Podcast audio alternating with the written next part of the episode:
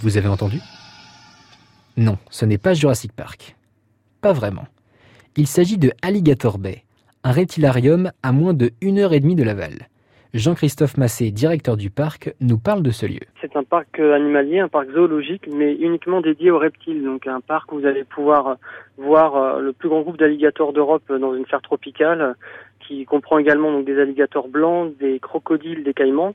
Ensuite, un espace extérieur qui s'appelle donc la ferme des tortues, où vous allez pouvoir approcher des tortues géantes d'Afrique et également voir une multitude d'espèces différentes de tortues qui vont de 500 grammes à plus de 250 kilos.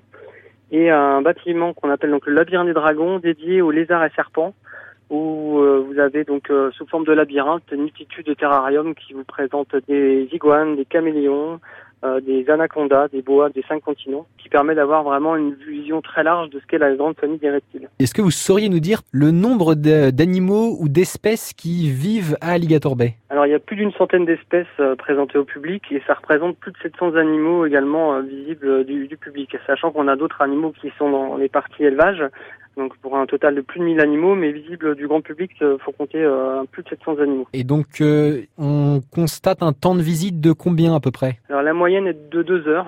Il y a des personnes qui passent beaucoup plus de temps au sein du parc, d'autres moins, mais deux heures c'est une bonne moyenne. Et est-ce qu'il y a des animations qui arrivent dans le parc? Alors en raison du Covid, euh, ça complexifie énormément les choses. On n'est pas censé euh, faire de, de regroupement de personnes sur site et donc obligatoirement c'est un repas de crocodile. Euh, tout le monde est réuni au même endroit au même moment. Donc les repas d'animaux ont bien toujours lieu, mais par contre on n'annonce plus les horaires pour éviter justement ce type de regroupement sur site. Alors le parc comprend donc également une aire de jeu, une partie restauration.